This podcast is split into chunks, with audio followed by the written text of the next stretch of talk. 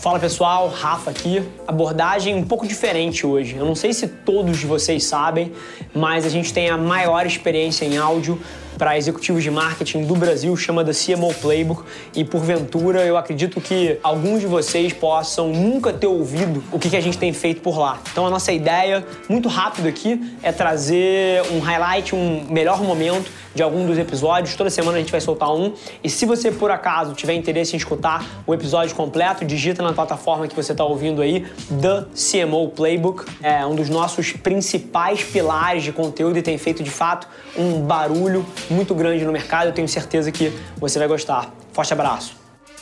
O que não é one way door, amigo, galera, quem não faz toma.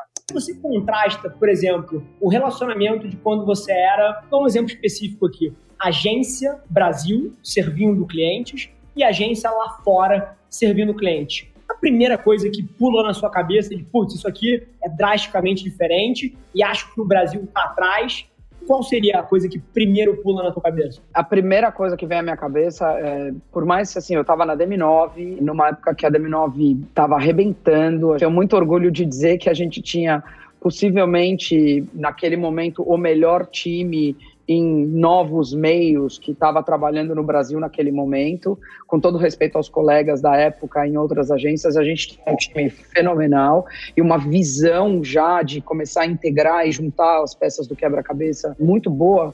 A relação entre a agência e o cliente ainda era, em muitas instâncias, uma relação cliente-fornecedor aquela história de sentar na mesa e ter uma conversa com uma gestão mais sênior na empresa, falar do negócio, não era super bem-vindo. E o cliente não era muito receptivo a isso, ele se retraía disso, né? Eu lembro uma vez eu tive uma situação bastante chata com algumas pessoas da turma de um dos clientes e eu era responsável por um time, eu peguei, imprimi só dois e-mails que tinham sido trocados entre as pessoas do time do cliente e as pessoas do meu time e pedi uma reunião lá com todo mundo, inclusive a diretoria, e falei: olha, eu vim aqui para encerrar nosso relacionamento, porque a gente não vai trabalhar assim. Óbvio, pedi autorização antes, né? Fui no Sérgio, fui no Paulão, no presidente da agência, no vice-presidente de mídia à época. Falei: olha, eu vou lá e vou dizer que encerra. É, você tá louca, a gente vai ter que demitir sua equipe inteira. Eu falei: eles não vão deixar a gente demitir eles, né? Mas eu acho que eles precisam saber que não é assim. Assim nós não vamos fazer um bom trabalho. E fui, né? Fui de doida, falei. A primeira reação dos caras foi: você não pode fazer isso, você não pode tomar essa atitude. Falei: posso sim.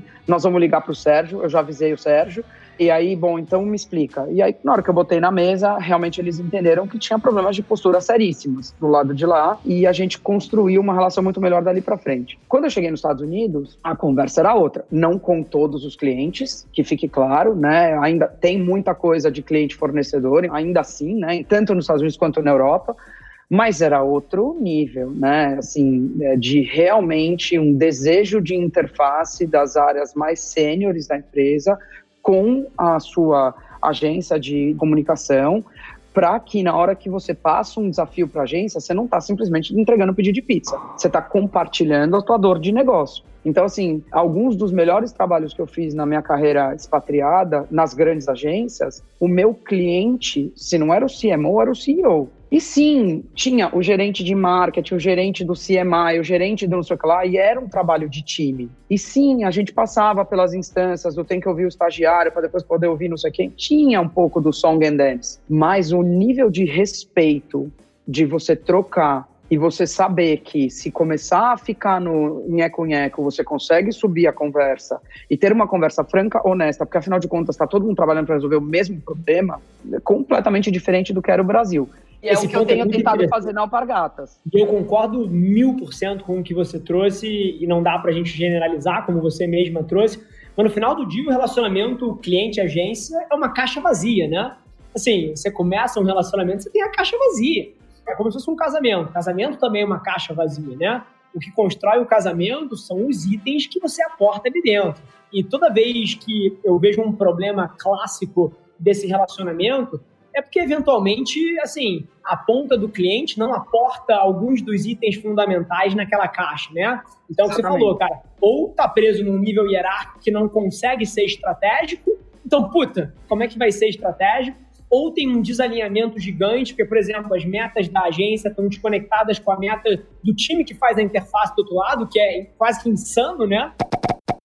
qualidade para mim são duas coisas: velocidade e impacto. Aí você me perguntou, onde está atrás? o Brasil continua não entendendo que essa é a vantagem competitiva. Enquanto o Brasil não entender, o mercado de propaganda brasileiro não entender que essa é vantagem competitiva, não é o modelo de mídia, não é você ser o agency of record, alguma coisa, eu acho que é onde vai continuar brigando errado. Perfeito, Feva. E é super interessante isso, quando eu paro para pensar no que eu acredito. E aí você falou, porra, da produção de uma baita campanha, de um rollout de uma coisa grande. Quando a gente conversa, por exemplo, atualmente a gente dentro do grupo aqui, a gente não tem um set de production ainda, né? Isso está para 2021. A gente vai comprar um espaço grande aqui em São Paulo, para entrada de caminhão, a porra toda. E o motivo que eu quero comprar esse set e ter a minha própria ilha de produção completa, com capacidade de montar cenário grande, o cacete A4, é porque hoje em dia, cara, contratando produtoras para rodar filme, para fazer campanha, eu sou incapaz de entregar essa vantagem competitiva que você acabou de me falar. Incapaz. É impossível. Eu quero fazer um filme, o filme custa 400 mil reais. Assim, e na minha cabeça, quando eu paro para pensar, se eu tivesse o domínio dessa produção, cara, eu conseguiria por 400, 500 mil reais entregar um filme e mais 178 outras peças auxiliares com outros roteiros, outros filmes, outras finalizações. E aí, em 2021, eu estou resolvendo o meu próprio problema comprando a minha unidade de produção, porque eu não consigo fazer isso com um pô na cabeça de produtor. Se eu te disser que eu já tive essa conversa com pelo menos três ou quatro donos de produtora. Fefa, você que tem essa cabeça, o que, que você acha que eu devia fazer com o meu negócio? Eu, bicho, repensa o seu modelo, porque tem uma oportunidade aqui, porque os clientes, você não vai mais passar a mão na bunda do cliente. Não vai acontecer. As pessoas sabem que o sobrinho delas, de 16 anos, pega um iPhone 11 e ele tem profundidade de câmera, ele controla a luz, ele consegue fazer um monte de coisa. Teve a época que, ai, ah, o sobrinho dele vai fazer uma piada. Agora o sobrinho dele fazer, o sobrinho dele pode ser um puta... É um baita content creator no YouTube e no TikTok. Quer saber, entre ele e o seu diretor caretão aí, que precisa de 32 assistentes para poder abrir a câmera para fazer em estúdio, eu prefiro trabalhar com meu sobrinho, entendeu? Então, assim, o mundo mudou, as ferramentas estão mais democráticas. O que não mudou? A necessidade de, de fato, receber bem um briefing e criar para ele. Então, às vezes o sobrinho não tem a maturidade para isso. Então, isso ainda é muito necessário. Então, essa capacidade, a criatividade e não é só ser criativo, porque não, ah, agora ligo o botão vou ser criativo. Não é isso. Não é isso. É realmente receber o desafio e falar, putz, eu vou ligar todas as minhas sinapses, né, de tudo que eu vivi na minha vida até agora e é daí que vem a ideia, né? Então tem um meme ótimo de internet dos designers que fala: ah, você tá me pedindo para eu fazer isso, para fazer esse job aqui, você tá me pedindo 20 mil. Teve outro aqui que me pediu mil. Por que, você tá me pedindo 20 mil? Ah, porque eu não tô te cobrando a escola que eu estudei, eu não tô te cobrando a faculdade que eu fui, eu não tô te cobrando as 25 visitas ao Louvre que eu fiz no meu bolso, todos os livros que eu comprei que tem na minha casa. Não, não tô te cobrando essa parte. Então só custa 20 mil, valeu, obrigada, tchau. Então não é isso. Não é desvalorizar craft, ou é. formação técnica ou nada disso. Mas é encontrar sabe, esse mundo onde é um conjunto cheio de todas essas coisas. Sim. E a, às vezes o Brasil ainda tem um pouco de uma visão das empresas, seja a produtora, seja a agência, seja o veículo, de ficar um pouco num conjunto vazio. Eu protejo aqui o meu território e dane-se o resto. E isso não é produtivo. Perfeito. E, e tem uma oportunidade, é o que você falou, assim, de maneira nenhuma, e você já deixou isso claro, é desvalorizar o craft, é desvalorizar pô, a arte que tem ali, né? Pô, a comunicação é criatividade, é serviço do negócio e tem um componente de arte ali. Mas no final do dia, eu acho que tem uma oportunidade para a gente redefinir o que, que é qualidade sem ser por uma ótica subjetiva.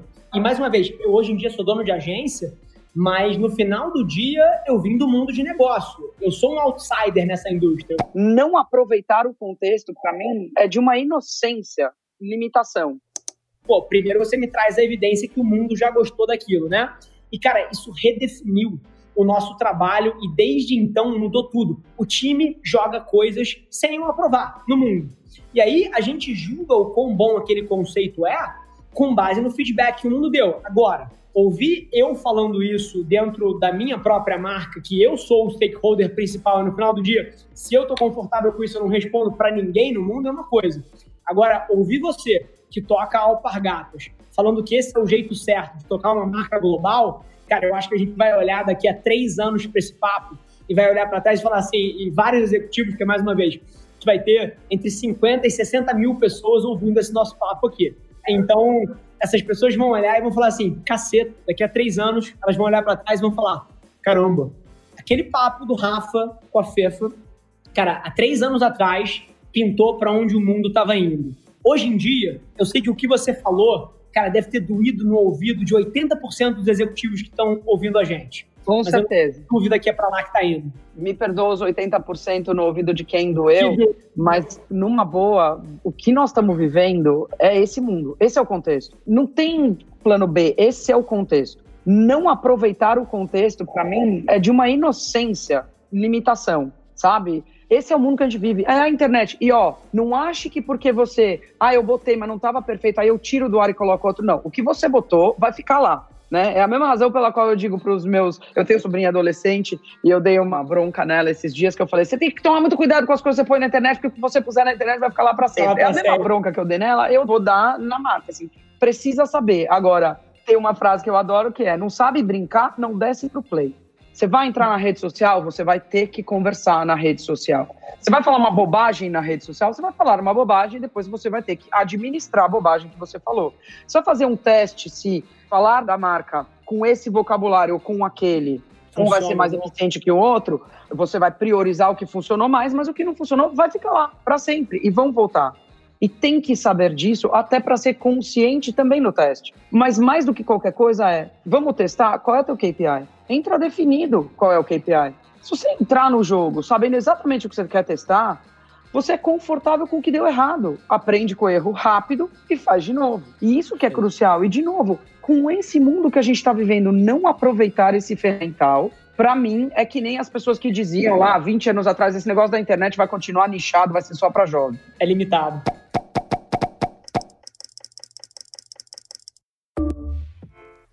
Bom, gente, super feliz que você ouviu esse trecho do The CMO Playbook. E se você quiser ouvir o episódio na íntegra, é só você digitar no seu player, como eu falei, The CMO Playbook. Vai ser um prazer te receber lá na outra plataforma. Não esquece de se inscrever, sai episódio novo toda segunda-feira, trazendo um grande nome desse mercado para bater um papo comigo. E, sinceramente, independente de você trabalhar especificamente com marketing ou publicidade, eu tenho certeza que tem capacidade de agregar valor para qualquer executivo. Te espero lá. Um abraço.